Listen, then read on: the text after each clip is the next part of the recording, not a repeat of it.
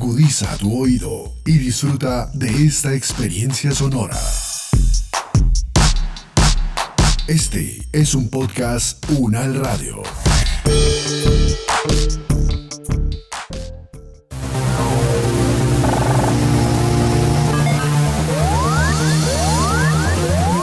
Siete días en el mundo. Les damos la bienvenida al análisis UNAL Siete días en el mundo, una selección de las noticias que nos deja la semana del 11 al 17 de abril del 2021. Iniciamos. Los conflictos, las relaciones entre los países, las elecciones presidenciales, regionales y legislativas, la conformación geopolítica del mundo, en un recorrido por los hechos más importantes de los últimos siete días. Siete días en el mundo. El Ministerio de Hacienda colombiano expidió un decreto para aplicar austeridad en el gasto. Se trata del 371 del 8 de abril de 2021, por medio del cual se establece el plan de austeridad del gasto que se aplicará este año en todas las entidades que hacen parte del presupuesto general de la Nación. El decreto contiene medidas de austeridad en rubros relacionados con plantas y gastos de personal, prestación de servicios, horas extras, vacaciones, tiquetes y viáticos. ¿Qué implica este decreto? Le preguntamos a Edgar González Salas, administrador público, investigador y profesor del Centro de Investigaciones para el Desarrollo CID de la Facultad de Ciencias Económicas de la Universidad Nacional de Colombia. Si tú analizas el conjunto de medidas del decreto, del decreto 371, todas las medidas que estaban relacionando ahora, Ángela, esas medidas son las que deberían ser eh, de siempre, permanentes, sistemáticas. En realidad no deberían ser medidas de excepción. Sin embargo, ha sido moda de todos los gobiernos cuando hay una situación crítica desde el punto de vista de las finanzas públicas, expedir decretos de austeridad, que básicamente siguen una misma línea muy parecida eh, o prácticamente igual a la que tiene el decreto 371. Eso ha sido un tema recurrente desde que me acuerdo, desde la época de, que me acuerdo por ejemplo de Belisario de Tancur para acá siempre, siempre todos los gobiernos cuando hay una situación fiscal dura. En esa época, ¿te acuerdas? En el año de 1983, que se inauguraron este tipo de normas, pues evidentemente hubo una crisis fiscal de, enormes proporciones, ¿no? Además, con una caída de actividad económica fuertísima.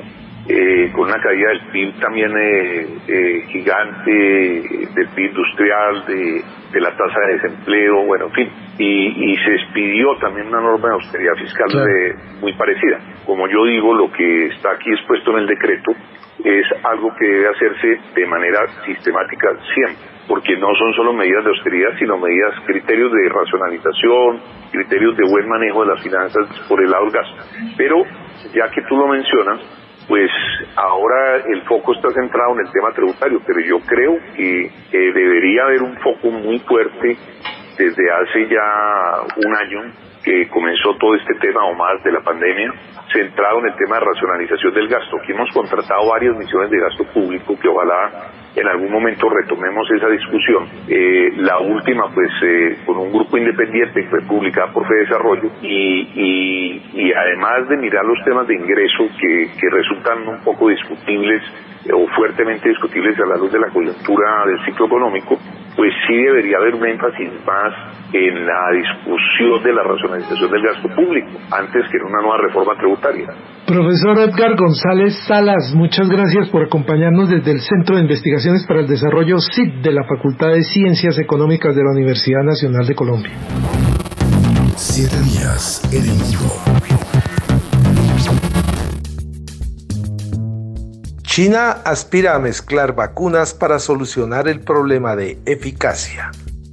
El director del Centro Chino de Control de Enfermedades admite que la protección que ofrecen los fármacos locales no es muy alta, por lo que se hace necesario estudiar otras salidas. Analizamos la situación con José Julián López, químico farmacéutico, magíster en epidemiología, director general del Centro de Información de Medicamentos de la Universidad Nacional de Colombia. Eh, pero no solamente China, sino Londres, el Reino Unido comenzó también desde febrero o marzo un estudio precisamente para evaluar ante la escasez de vacunas, para evaluar la combinación de dos vacunas y, mirar si el efecto pues es, bueno o malo, ¿no? Entonces, en farmacología, cuando se mezclan dos medicamentos y volviendo al, al asunto del símil, pueden ocurrir dos cosas, o que se anule el efecto de una o que se potencie el efecto de otra. Entonces lo deseable es que se potencie, pero a veces se potencia el efecto adverso también, ¿no? Entonces los estudios lo que pretenden es tratar de identificar si hay esa potenciación del efecto benéfico o no lo hay. Ahora, ¿qué tan normal es? Pues bueno, en, en el asunto de vacunas ya hay unas experiencias previas de por lo menos unos dos, tres años, y no más, eh, de las vacunas contra el ébola, de unas vacunas experimentales que hay para el VIH, y hay otras que, que no es exactamente que mezclan las dos tipos de vacuna, pero sí diferentes tipos de antígeno, como las polivalentes que, que utilizan diferentes antígenos. Entonces aquí la diferencia es que en estas vacunas, como lo estaba mencionando Ángela antes, existen cuatro plataformas vacunales. Unas que están a base de, de RNA mensajero como la de Pfizer y Moderna, otras que están hechas a base de un, de, un virus no replicante, de un adenovirus no replicante, como AstraZeneca y como la China Sinovac, otras que están hechas a base de proteínas y otras que están hechas de virus eh, inactivados. Entonces la, el, el asunto está en saber cuáles combinar con cuál. Eh, por ahora las que están en curso, que les comentaba en, en, Reino Unido, son la de AstraZeneca y la de mm, Pfizer, que son, eh, o sea, combinan dos plataformas, RNA más una adenovirus eh, no replicante. Este, digamos, esto se conoce como refuerzo heterólogo primario y ha, evidenciado que tiene una, una buena respuesta frente a una inmunización rápida y duradera. Entonces, pues digamos que, que no es nuevo, que ya se viene eh, experimentando con otro tipo de vacunas y que se han logrado éxitos con vacunas anteriores en ese refuerzo. Lo que pasa es que, como usted también lo estaba mencionando antes, pues hay organismos, el sistema inmune de las personas es casi como que la huella digital de cada uno de nosotros. Y entonces, pues, se requiere conocer cuál es la, la, la, tolerancia y la, la, eficacia global frente a, a, esta combinación. Profesor José Julián López, químico farmacéutico, magíster en epidemiología, muchas gracias por acompañarnos en sus emisoras. Saber para interpretar. Con decreto de Iván Duque retorna la fumigación con glifosato. El gobierno nacional emitió el decreto 380 del 12 de abril de 2021, a través del cual da a conocer el marco normativo especial independiente y autónomo sobre el control del riesgo para la salud y el medio ambiente en la destrucción de cultivos ilícitos mediante el método de aspersión con glifosato. ¿Qué nos espera con el retorno a este producto? Le preguntamos a Ana María Rueda, investigadora de la Fundación Ideas para la Paz. Pues posibilidades hay muchas, porque digamos el gobierno cada vez se acerca más con el cumplimiento de los requisitos de la Corte Constitucional para reanudar el programa. Entonces en este punto, eh, ya con la publicación del decreto que nos cuenta sobre todo cómo va a ser todo el sistema, digamos, de aplicación, implementación del programa y seguimiento, lo que le queda al gobierno es recibir la autorización por parte del ANLA, del Plan de Manejo Ambiental, y con ese requisito y los conceptos previos en salud y ambiente que tienen que emitir el Ministerio de Salud y el Ministerio de Ambiente, el Consejo de Estupefacientes se reúne y a partir de ese momento los nueve miembros votan por si se reinicia o no el programa de aspersión. Si todos estos documentos que mencioné, que son los requisitos principales, eh, están técnicamente bien construidos, tenemos la autorización, pues seguramente los consejeros votarán positivo y en ese sentido el programa se reiniciará. Lo que no sabemos es cuándo porque no hay claridad sobre cuándo pueda salir esta autorización del ANDA. Los términos de referencia que se presentan a la Autoridad de Licencias Ambientales por parte de la Policía Antinarcóticos, que es un documento público que está colgado en la página, pues da indicaciones de que eh, el, gobierno intentó, y seguramente esperamos que haya logrado, presentar, digamos, una, nueva, una nueva versión del programa de aspersión que busca específicamente eso, tener más precisión para poder lograr menos afectación en los alrededores de la zona que se espera. Lo importante aquí creo es que los sistemas de monitoreo y seguimiento de los que el, decreto dice que tendrá sean lo suficientemente rigurosos para que eh, tanto el gobierno como la ciudadanía pueda estar permanentemente conociendo si en efecto esta fumigación con precisión está siendo realmente precisa y causando, disminuyendo los daños en lo posible. Creo que lo más importante es eso, pero la, la apuesta del gobierno sí es una fumigación con precisión. Ana María Rueda, investigadora de la Fundación Ideas para la Paz, muchas gracias por estar en Análisis UNAL. Siete días en el mundo.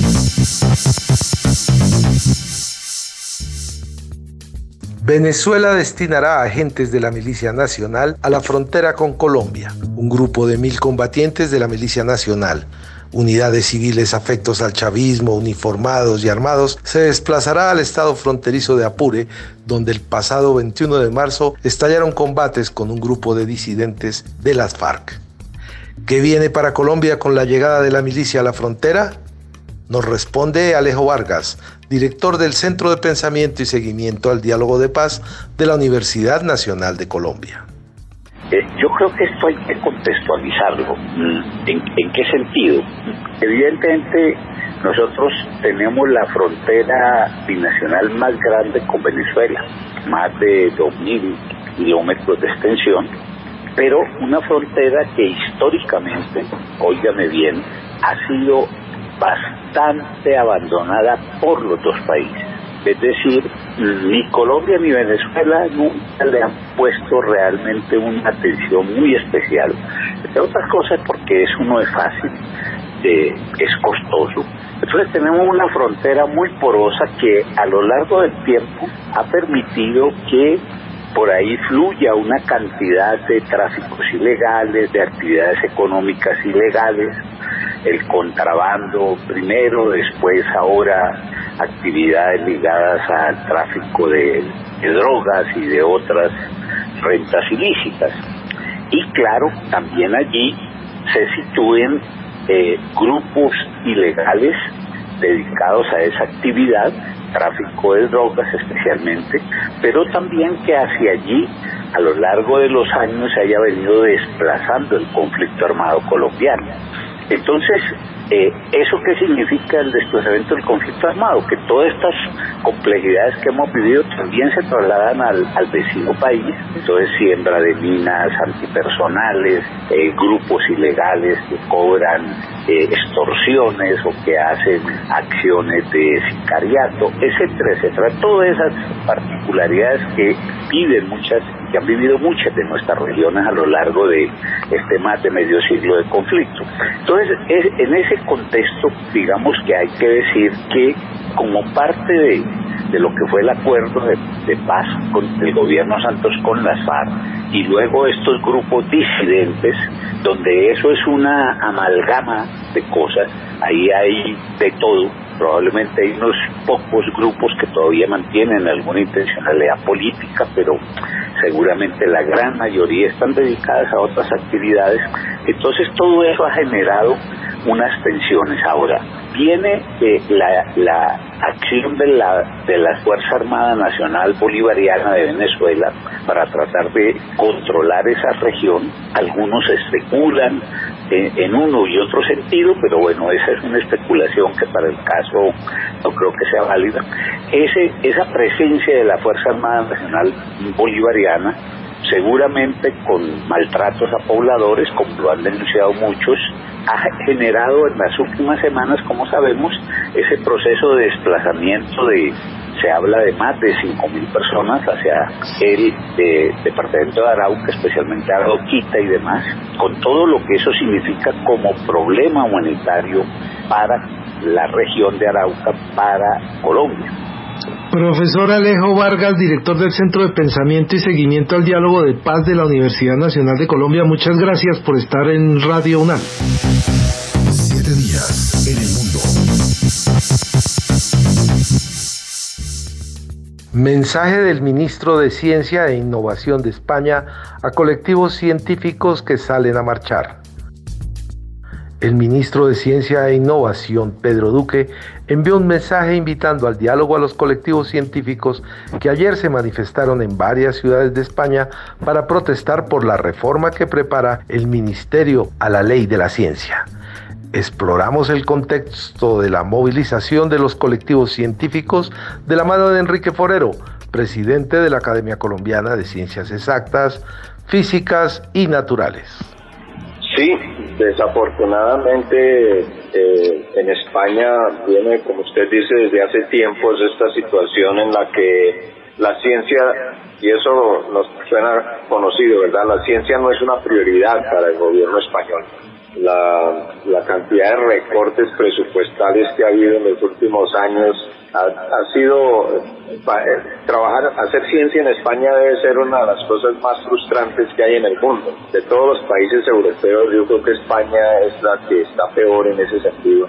Hay un detalle de esta de esta pelea en la que están actualmente que es lo del lo del eh, track Tenure Track es, el sistema que se utiliza, hasta donde yo lo entiendo, en los Estados Unidos, que después de unos años una persona recibe lo que llaman tenure y eso lo que les da es estabilidad. Yo no sé por qué allí dicen que les va a quitar la estabilidad. en los Estados Unidos un, profesor que es tenure es un profesor que ya tiene asegurado su trabajo por para siempre.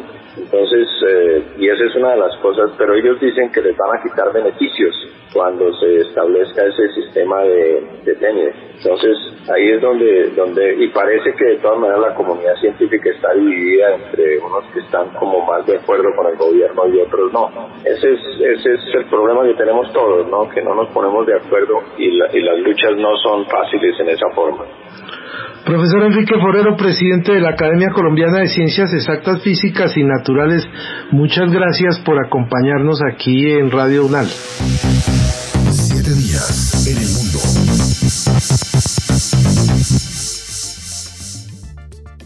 Hasta aquí el recuento de algunas de las noticias que nos dejó esta semana. Nos encontramos el próximo viernes en los acontecimientos más importantes que ocurren en la semana.